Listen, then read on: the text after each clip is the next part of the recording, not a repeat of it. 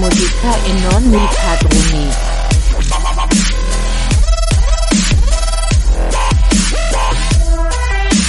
E fare musica.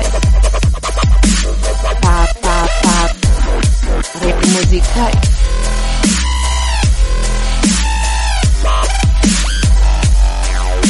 E non i padroni. E fare musica e non i padroni.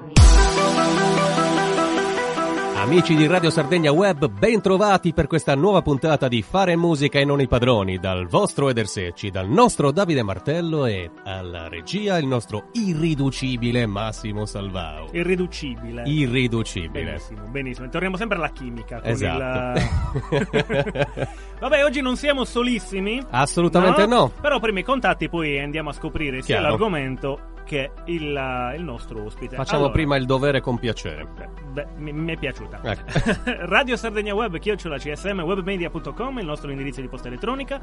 Potete contattarci naturalmente nelle nostre pagine sui social, quindi fare musica non i padroni, il gruppo, iscrivetevi. E cosa devono fare una volta iscritti? Ci devono contattare, ci devono fare delle richieste, apprezzamenti, commenti, tutto quello che vi pare, purché sia attinente con la trasmissione, naturalmente. I complimenti personali ce li fate nel profilo personale. Giustamente, giustamente. Radio Sardegna Web è la nostra pagina, sempre su Facebook, ma potete contattarci anche su Instagram Radio Sardegna Web oppure nel canale Telegram. Che è Radio Spazio Sardegna, Sardegna, Spazio Web. Web. Bene, i contatti sono finiti, Sì. quindi è il caso di intraprendere altri contatti qui dal vivo. Esatto, prima di tutto diciamo qual è il tema di questa puntata? Un tema a è noi un tema molto che caro. conoscete voi, è un tema che, che- che io ho affrontato solamente di rado e che non saprei neanche come definire di conseguenza il prog. Questo, Esatto. que- il Oggi prog. parleremo di progressive rock. In studio con noi il carissimo, irriducibilissimo Michele Michele, Malescuti. Malescuti. Ciao, Michele. Ciao ragazzi, io sono molto contento di essere qua, come, come dicono i calciatori, mi hanno accolto subito bene, mi hanno subito accolto come uno della famiglia, quindi grazie ancora, vi voglio tanto bene. È un sentimento reciproco, Michele. Oggi Ok. parliamo di progressive rock, quindi Davide tu hai detto che Sì, vuoi imparare tanto oggi. no, aspetta, io ho detto che no, no, imparare, insomma, Era ci, ci provi, era, diciamo. era, Sì. era sott'olio.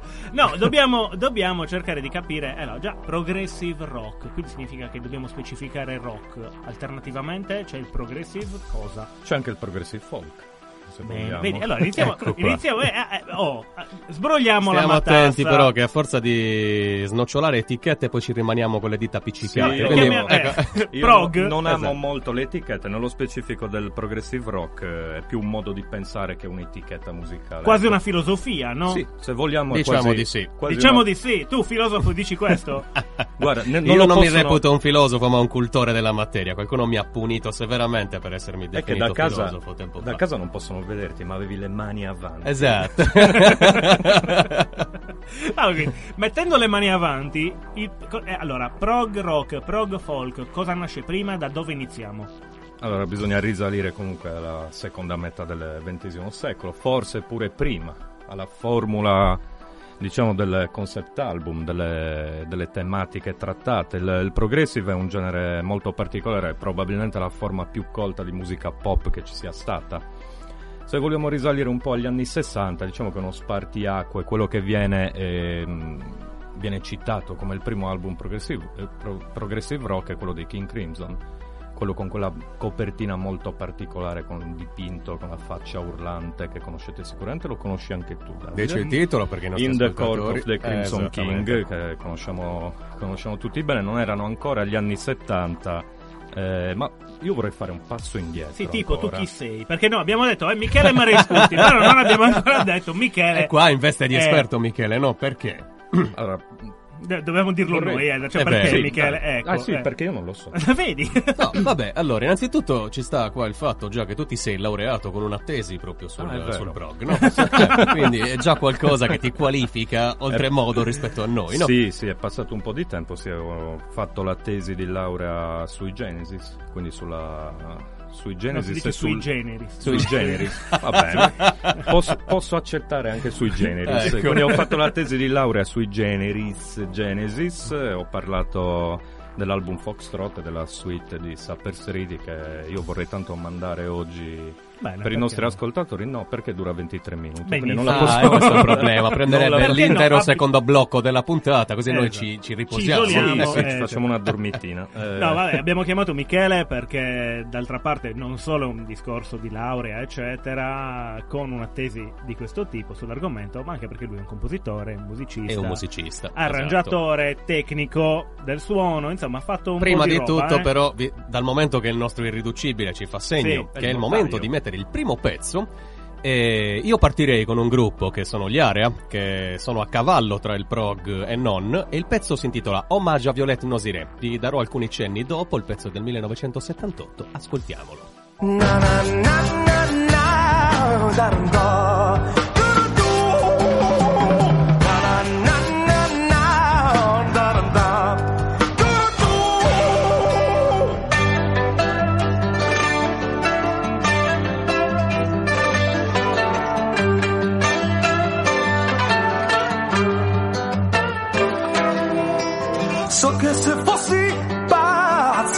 dopo internato approfitterei di un momento di lucidità. Lasciate il mio delirio, mio unico martirio, che faccia fuori meglio un dottore, sì un dottore. Credo che ci guadagnerei come gli agitati in cella finalmente lasciato in pace tutto tace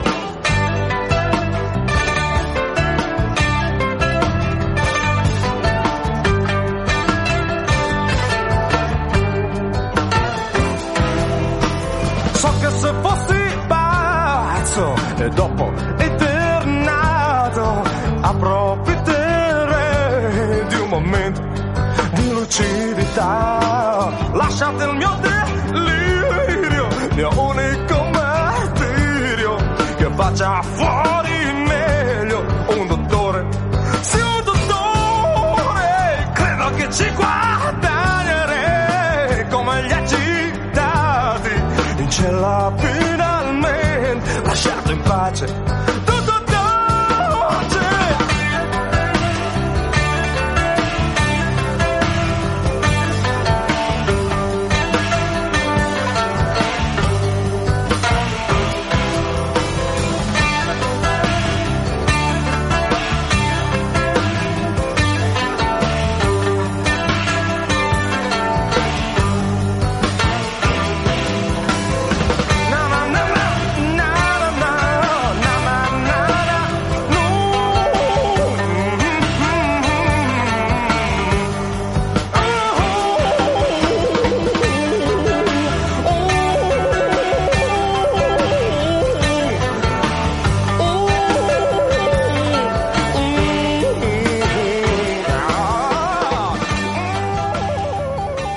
Hommage a Violette Noisire, 1978, gli dei se ne vanno, gli arrabbiati restano. Grandissimo album eh, degli Area.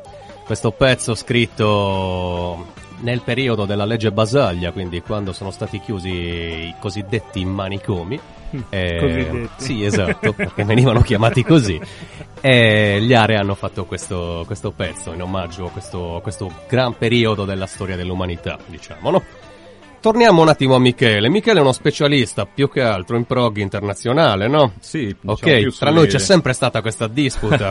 dal momento che io sono più appassionato di prog italiano, eh, appassionato ma non troppo estimatore, eh, me- metto un po', ok. continuo a mettere le mani avanti. Va bene. Quindi torniamo a noi, parlavi di King Crimson. Sì, parlavo di King Crimson, l'album eh, In the Court of the Crimson King può essere considerato il primo, cioè diciamo all'unanimità è considerato il primo album progressive, però con la, forma, con la formula che usavano appunto i gruppi di questo, di questo genere musicale, di questa filosofia, eh, ovvero quella del concept album, si può tornare ancora più indietro. Mhm. Ai primi concept album i Beatles ne hanno fatto uno, probabilmente eh, lo conosciamo tutti, Sgt. Peppers, ci sono delle tematiche... Davide alza timidamente la mano. No, Un revolver, credo. No, no, eh, Più revolver, forse. Quindi Concept sta a prog come? Cioè, nel senso, il prog è, è un- definibile in base a chi ha utilizzato un concept per definire tutta la sua musica o c'è? Non necessariamente, diciamo che è un pochino più la forma musicale e i temi trattati. Poi se c'è anche il concept, ben venga, abbiamo Si il quadretto il- completo. Ok, quindi Si può dire che il concetto di, di- di concept venga già comunque dalla musica classica?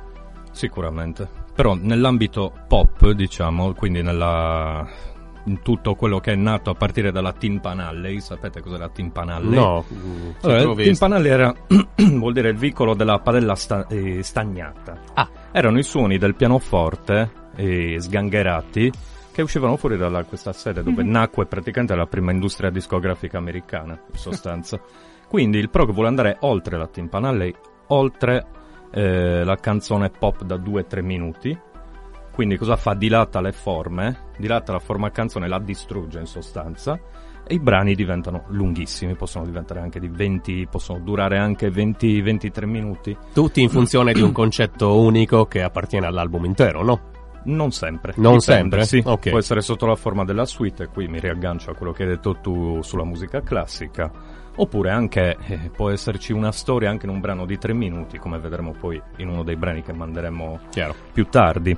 Ehm, dicevamo che a livello di concept, per esempio, ne ha fatto già Frank Sinatra, per esempio, questa è una cosa che non sanno tutti. The Cioè, Voice. delle canzoni che hanno un tema conduttore, un album con un tema conduttore costante per tutta, per tutta la durata, oppure eh, Beach Boys, ho già, con Pet Sounds, ho già, cit- ho già citato i Beatles con Sgt. Peppers, ma il primo vero e proprio concept album considerato tale è probabilmente Face to Face del 66 dei Kings, che conosciamo per cose un- diciamo un pochino più Molto più leggere, rock and roll, più no? rock and roll, più leggere, ma Mm. appunto per eh, ricollegarmi al fatto che eh, il concept, il progressive, eh, tutta questo, tutto questo genere è più un modo di pensare che un genere musicale, il, il concept può essere adattato a qualsiasi tipo di musica.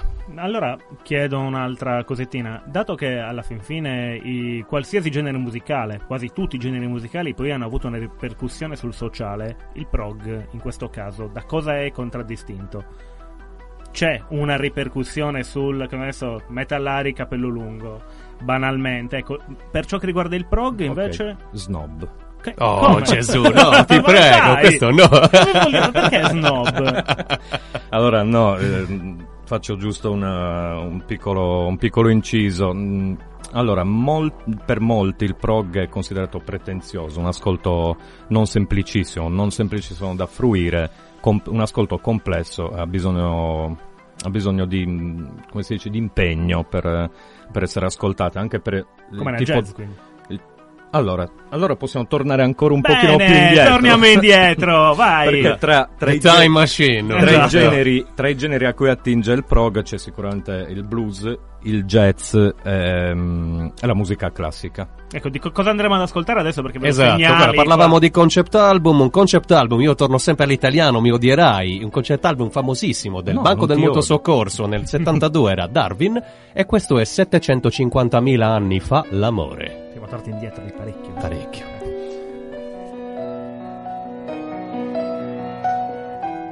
Già l'acqua inghiotte il sole, ti danza il seno mentre corri a valle.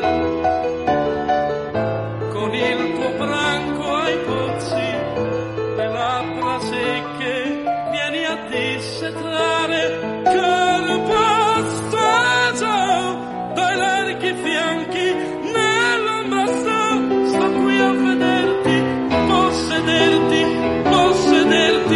people.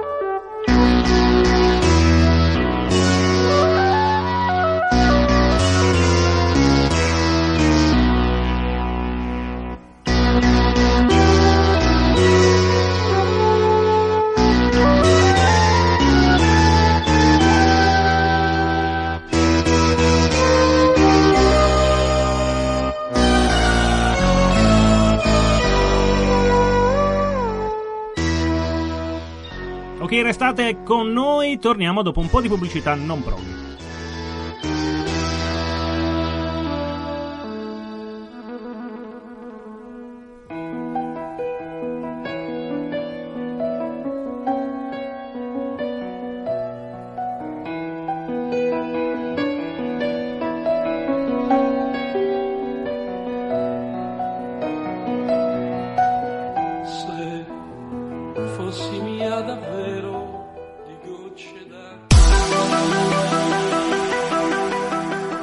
Bene, rieccoci in studio, abbiamo sentito, oltre alla pubblicità non prog, 750.000 anni fa l'amore. Perché durava poco, era non proprio. 750.000 anni, esattamente. Bellissimo concept album Darwin de- del Banco del Mutuo Soccorso, no? Eh, un album cioè, eh, che va a raccontare che cosa? Va a raccontare quella che è l'evoluzione e la infila tutto all'interno di un, di un album solo. Quindi un progetto tanto bello quanto pretenzioso. Quindi grande, assolutamente. Torniamo a noi. Ecco, vedi, hai detto pretenzioso. Sì. eh, È, è una delle... è uno degli epiteti, diciamo, che viene affibbiato al, Eh, lo so, lo so. al, però al progressive. Ci affascinano queste cose, no? Queste Sì, nome, assolutamente, sì. Tanto si, si usa molto ghettizzare i gruppi in, in compartimenti stagni, in, in generi e in filoni. Ecco, è una cosa che non mi piace, però per far capire anche agli ascoltatori eh, occorre farlo. Guarda, giusto? l'abbiamo detto anche in prima puntata, il nostro obiettivo è quello di farli cadere questi generi. Eh, no? totalmente, non ci riusciremo mai, Cioè, però ci proviamo, Eh, ci proviamo Ah, siete dei- a, vos- a vostro modo siete dei rivoluzionari. assolutamente, la barba ce l'abbiamo. Esatto. quindi, eh, Tutti e tre. Esatto. Senti, eh, rimanendo sulla sul prog però visto dal punto di vista sociale quindi tu mi stavi Ok. dicendo che effettivamente Sì, un po'. insomma un po' snobbettini un po' no? Come diceva Eder, eh, è considerato pretenzioso, ma anche Sì, ma perché lo erano o erano gli altri a considerarli così? Cioè, Secondo me è più la seconda, no? assolutamente tipo- più la seconda, perché voglio Eh. dire... eh, avevamo uno scontro con i punk e gli altri che erano sì belli snobbettini Ah, ma arriveremo sì, anche eh. a parlare di punk perché il colpo di grazia al progressive gli era dato il punk nel 77, quindi cioè fammi capire quindi il Eccoci prog è qua. morto? il prog è morto, è giusto che sia morto. come sarebbe a dire? No Vabbè, c'è Ma- ancora, c'è ancora qualcosa. C'è... abbiamo sono- già finito la puntata Ecco quando è morto è giusto che sia morto perché il 77, voglio dire, l'era prog è durata poco più di, di dieci anni. Va benissimo così, perché in dieci anni ha espresso tutto il potenziale, tutto ciò che poteva esprimere. Giusto cambiare. Con l'arrivo del punk, poi della new wave. ha lasciato anche qualcosa. eh, cioè Assolutamente senso- sì, perché poi ci sono i nuovi generi, io sono un pochino netto da questo punto di vista perché per me eh, nasce appunto a fine anni 60, muore nel 77 con l'arrivo di nuovi generi musicali. Tu pensa a quei nerdacchioni nerd proprio dei progressive metal, no? Sì, sì, Ecco, vabbè. Io, io da quel punto di vista, Eh. cioè, diciamo che ci sono delle, non voglio neanche chiamarle evoluzioni, delle, perché non si può evolvere Ecco, ti faccio una domanda, prog. ti faccio una domanda pretenziosa quasi quanto tutto il genere, no? Ok. Eh, fino a che punto non si, eh, si rischia di scadere nel tecnicismo più becero? tipo Petrucci così Eh. ecco, vedi, io quello non lo considero prog. Per me il Ecco. prog dopo il 77 non esiste più. C'è neoprog, Io tutti questi eh, mh, prog metal, tutte queste etichette qui sono dei gruppi, cioè un- dei generi musicali che hanno attinto Cioè, qualche quindi cosa. Dream Theater Non, c'è- che cosa sono? non li devi nemmeno nominare come Dai, Indubbiamente degli ottimi musicisti, però c'hai voglia, c'hai tempo. Eh no, perché tutti li Eh. definiscono come prog metal. O Sì, sì, ma no. probabilmente sono pure prog metal, ma non, Ma non è quel prog. non è quel prog, quel prog finisce lì, ecco. Poi tutti i nuovi filoni, insomma, è una storia a parte che non mi interessa moltissimo. No, allora, aspetta, allora. Ecco qua. No, perché poi mi perdo. Eh, quindi finisce un filone, ma finisce in che cosa finisce rispetto al- a quello che poi portano avanti gli altri generi? Posso successivi? rispondere io? Eh, Prego. certo. A parer io ti posso dire quello che rimane. Rimane la, la volontà eh, di aver portato eh, la tecnica dentro e di favorire comunque in ogni caso il contenuto e la tecnica, di cercare di far parlare anche la musica, ok? Questo secondo me è il merito più grosso del, del progressive rock. Rimane poi il tecnicismo, rimane anche la voglia di fare concept, anche probabilmente nel prog metal, che io personalmente non seguo, forse uno dei pochi Il problema è quando è fine, fine a se stesso, come dicevamo Esatto, prima. il rischio è ma io questo. trovo il tecnicismo fine a se stesso anche in alcuni gruppi dell'era prog classica. Ci può stare, Come gli certo. Emerson Lake and Palmer, senza fare polemico, anzi facendolo un pochino. Loro, per esempio, io non li amo molto, vanno più sulla, sulla musica che sui contenuti. I testi prog sono sempre, sono sempre molto, mh, molto intellettuali, attingono dalla mitologia, dalla letteratura classica inglese. eh, sono anche molto difficili da tradurre. Provate a tradurre un testo di Peter Gabriel con tutti i giochi di parole che ci sono, tecnicismi e tutto quanto. È molto difficile, insomma. Posso Ok, guarda- aggiungere una cosettina semplice semplice perché questa parte della trasmissione solitamente è dedicata all'ospite. Esatto, Quindi, volevo quindi- arrivare lì. Ecco. Cosa ci hai preparato? L'ospite sei tu. Sono io Eh, sei l'ospite. tu, Ah, davvero? Sì. Allora, eh, abbiamo detto che è molto difficile stare nei tempi radiofonici. Ho scelto una canzone dei Genesis, Harold the Barrel, che dura 2 minuti e 59. Quindi a posto, ci siamo. Però in 2 minuti e 59 c'è tutta una storia con una narrazione e tutti i personaggi interpretati dallo stesso Gabriel. In pieno stile. Sì. Ascoltiamola.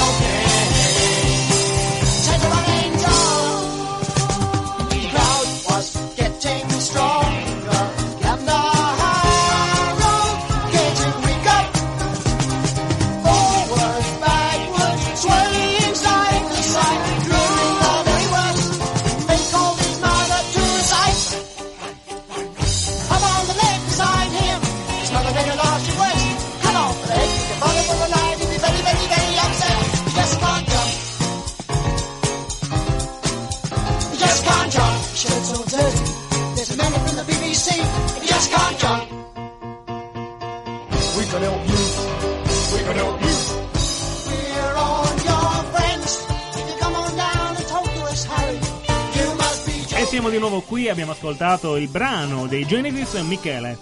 Sì, Parliamo di te? parliamo di me. Parliamo Parliamo, di te. parliamo di Michele. Allora, innanzitutto, tu, come abbiamo detto, sei un compositore, ma fai prog?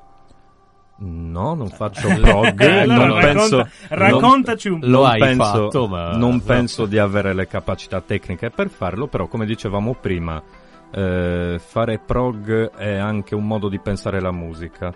Quindi può essere prog, se lo intendiamo come filosofia o come modo appunto di pensare la musica, anche qualcosa che prog tecnicamente non lo è. Ecco, questo è il lascito del morto di cui parlavamo prima. Esatto, quindi non è Ok. morto per niente, perché se uno può continuare ad avere l'ideale... Diciamo Bene. che rimane a livello filosofico, ecco. Bene, Ecco. te, te lo passo da cultore della materia. no, vabbè, raccontaci dei tuoi lavori, di quello che fai, musicalmente parlando, perché sappiamo che per tutto il resto c'entra poco con la musica, no? Sì, sì, sì, per il resto sì, oggi sono, in veste di, sono qui in veste di musicista e come avete detto voi in veste di esperto di progressive. Esatto. Ok. No, allora io mh, ho un progetto che si chiama Il bacio di Caifa, che per alcuni, eh, per alcuni versi può essere conci- considerato appunto progressive per il modo di intendere appunto la composizione, che esula dal, dal tecnicismo, perché non siamo una band, una band diciamo di virtuosi, però come filosofia di fondo abbiamo creato un concept album sulla ballata del carcere di Reading di Oscar Wilde che stiamo portando in giro eh, da quasi due anni nei teatri, nei locali. Adesso stiamo iniziando a lavorare a materiale nuovo che è ancora top secret. Abbiamo Ecco, avuto il piacere di ascoltarvi.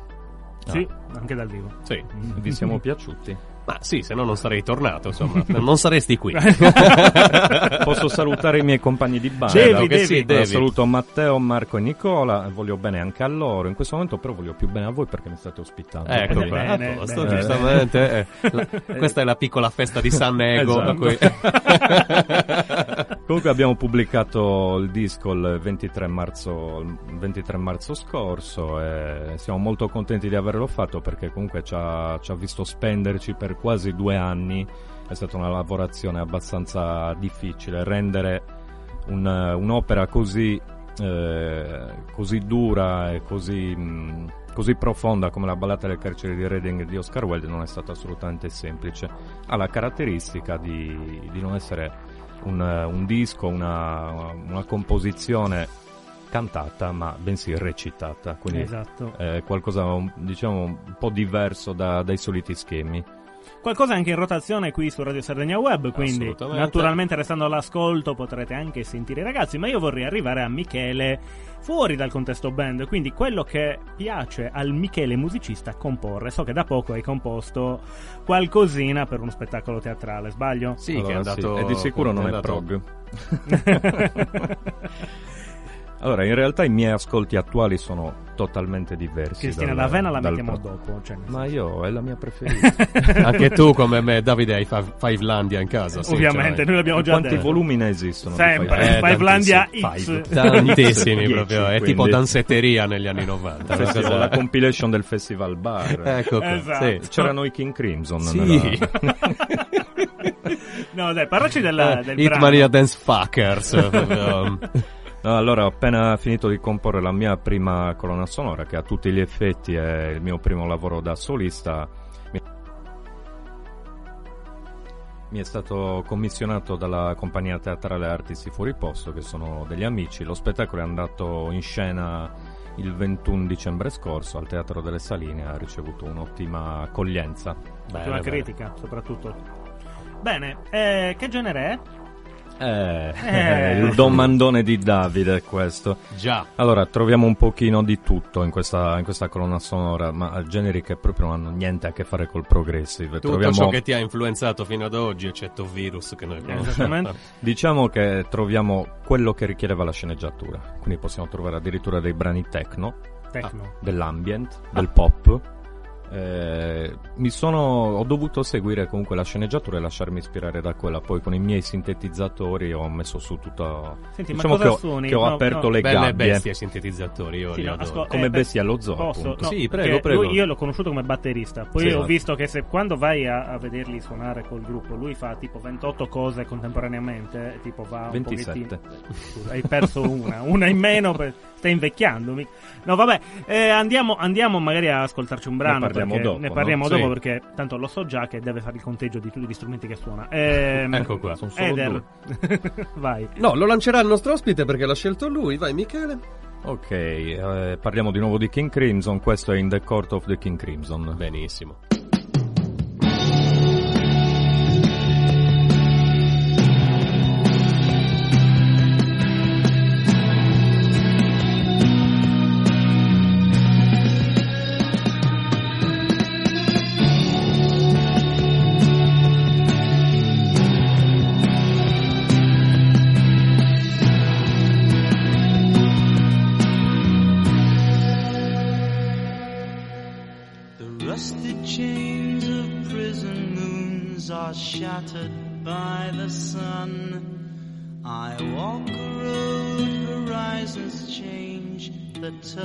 Tournament's begun. The purple piper plays his tune, the choir softly sing. Three lullabies in an ancient tongue for the court of the crimson.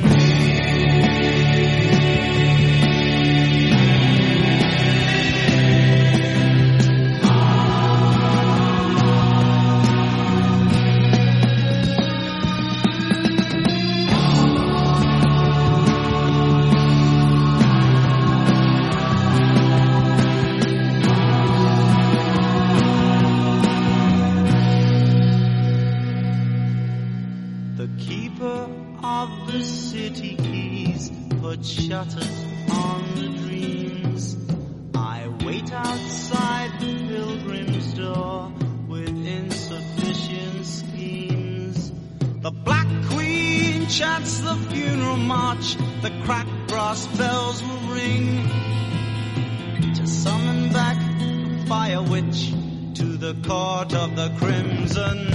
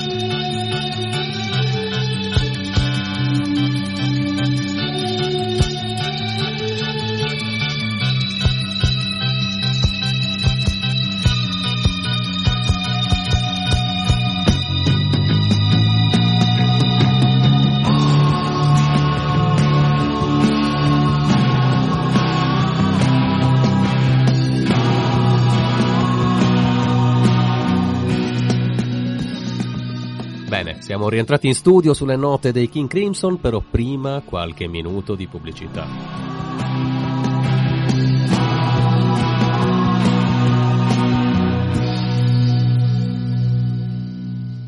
Gardener plants an evergreen was trampling on a flower. I chased the wind of a prison ship to taste the sweet and sour. The pattern juggler his the orchestra begin. As slowly turns the grinding wheel in the court of the crimson.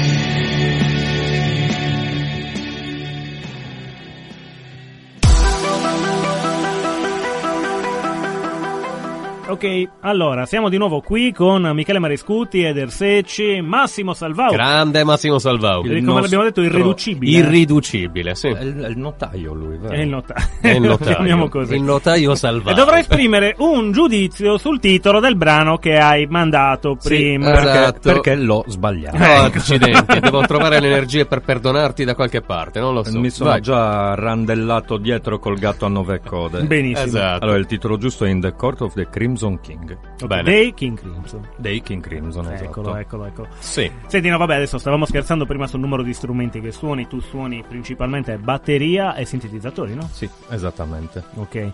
Ecco, ma eh, quale ti piace di più tra i due? Beh, io nasco batterista, Eh, eh, come te ragazzi, morirò Il batterista. primo Volevo- amore non si scorda mai. C'è volevo un'epidemia di questo, batteristi. eh. Comunque, ragazzi, allora il Non problema. Abbiamo un problema gigantesco. Preferisci i chitarristi? È già il quarto batterista che ospitiamo in questa trasmissione. Ma è giusto così. Siamo tanti. Siamo tanti. Milioni di milioni. Esatto, dicevano. vecchio. Siamo i rivoluzionari. bene, noi. bene, bene. Va bene. Ecco, ma parliamo di batteria e parliamo di batteria nel prog. Uh, Eh, C'è eh, da dire, c'è da c'è dire. da dire, beh, no? molto. Diciamo che a tutti i livelli, in tutti gli strumenti suonati, siamo a livelli di eccellenza. Vogliamo parlare di batteria nel prog? Ci divertiamo un sacco. Ci divertiamo un sacco. Posso citare sicuramente Bill Bruford dei King Crimson, appunto, Phil Collins dei Genesis. Phil Collins. Bill Bruford che è stato anche eh, sia nei Genesis per una- una- uno spezzone di tour come, come turnista che negli Yes. Non abbiamo ancora nominato. Poi Yes Phil ancora. Collins, un altro più poliedrico di te, no? A quanto pare. Cioè, Ah, grazie, lui. grazie per il paragone. è il mio idolo batteristico, Eh, quindi ma anche Filippo vocalmente, Colline. anche Filippo vocalmente Collina. Filippo Collina se la cava bene. eh, direi proprio di sì. Poi ha cambiato strada, ma voglio dire, Ed è anche inciampato, poverino. eh, purtroppo sì. Questo, questo L'ho visto col dispiace, bastone, poverano. dispiace, Eh, dispiace molto, anche perché non può più suonare la batteria. Quindi l'ha suonata per 50 anni. Spero di suonarla anch'io per così tanto Eh, di non caspita. finire col bastone. Però Massimo con la bacchetta. tu devi riprendere la batteria, prometti. È pesante, è pesante. Vabbè, Comunque, te la fai trasportare dagli altri. Ah, Eh, bella, bella a volte le dico anch'io le sì, battute. cioè, le Bene, batteristiche. io, io adesso posso andare dopo questa battuta Sì, di Eder. lo studio si è congelato per Sì, l'ennesima no, ma spieghiamolo un attimo Di per chi non è è Davide che congela lo no. studio. Eh, sì, vabbè, sì, vabbè. sì, sì, stavolta ci ha, ci ha pensato Eder. Eh, no, il punto è che i batteristi sono quelli, praticamente i, i facchini del gruppo, quasi sempre, no? E pensa quando sono pure tastieristi. Eh, esattamente. Lasciamo perdere, quindi caliamo un velo peloso, come Ah, direbbe Eder, certo. eh, per, per raffreddare ulteriormente Sì, l'ambiente. naturalmente. sì, sì. Torniamo a parlare del prog. Abbiamo deciso di parlare di prog non tanto per cercare di eh, esaltarlo, ma per capirlo. Quindi, per ora, tirando le somme, cosa abbiamo capito? Facciamo altre 10 puntate per Eh, capirlo no, vabbè, dai, dai, però parliamo in generale. Sappiamo che è un Allora. genere che è morto da un punto di vista di, di, di cosa? Diciamo che ha espresso il massimo in quell'arco lì di tempo, quindi una decina d'anni. Non- in- inevolvibile. Mm? Per me inevolvibile, Ok. assolutamente. Per me invece dici- si è semplicemente disciolto nel resto. Cioè, perché se andiamo a vedere anche chi il, ha- rock, anche il rock and roll è morto, no? Ok. Però il rock è vivo, nel senso... sono- Rock and roll cosa intendi? Rockabilly? Sì, il primo rock and roll, no? Quello che conosciamo, che ne so, a livello proprio abbiamo parlato anche dei Kings, dei primi Kings, eh, cioè Mm. è un genere che comunque non si suona più, se si suona si suona per fare del Beh, revival. Elvis- Si suona, Sì, si suona per fare del revival, Per fare del revival è comunque un genere che io trovo invecchiato male, il progressive. È invecchiato male. Dici?